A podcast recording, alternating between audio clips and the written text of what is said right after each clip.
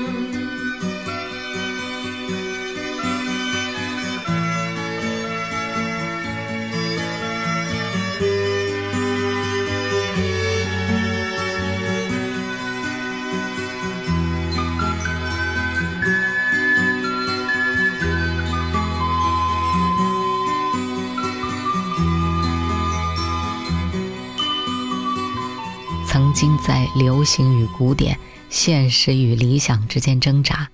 李泰祥老师也说过，他以前负担太大，所以直到九七年他获得了第八届台湾金曲奖特别贡献奖之后，他才承认《橄榄树》是自己的经典之作，也决定以更自由的心创作自己想要的东西。李泰祥对齐豫的影响有一生那么长远，他们一共合作过四张专辑，齐豫得天独厚的嗓音、独特的领悟力。也使这种合作在民歌时代开创出一种截然不同的文学音乐风格，《橄榄树》受到普遍的欢迎，成为三十多年来的畅销专辑。专辑当中的《橄榄树》和《欢颜》都被选定为电影《欢颜》的主题曲，也成为了民歌时代无与伦比的经典代表作品。听经典，来听台湾百家唱片第三位。齐豫的《橄榄树》专辑当中这首《欢颜》。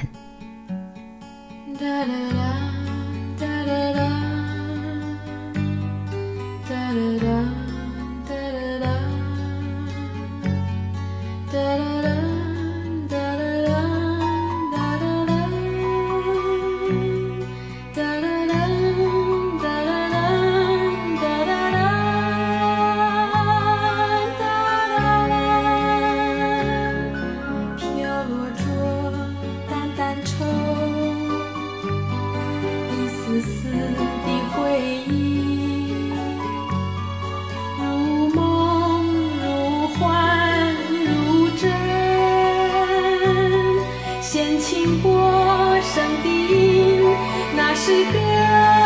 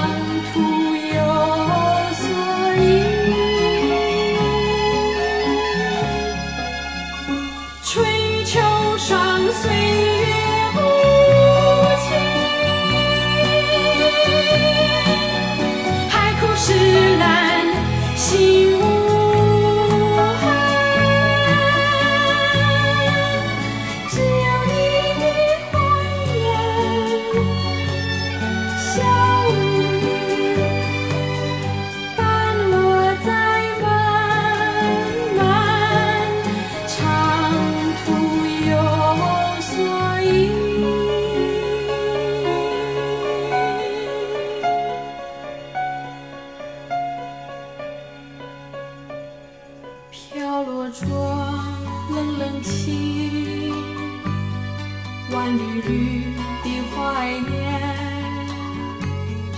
如梦如幻如真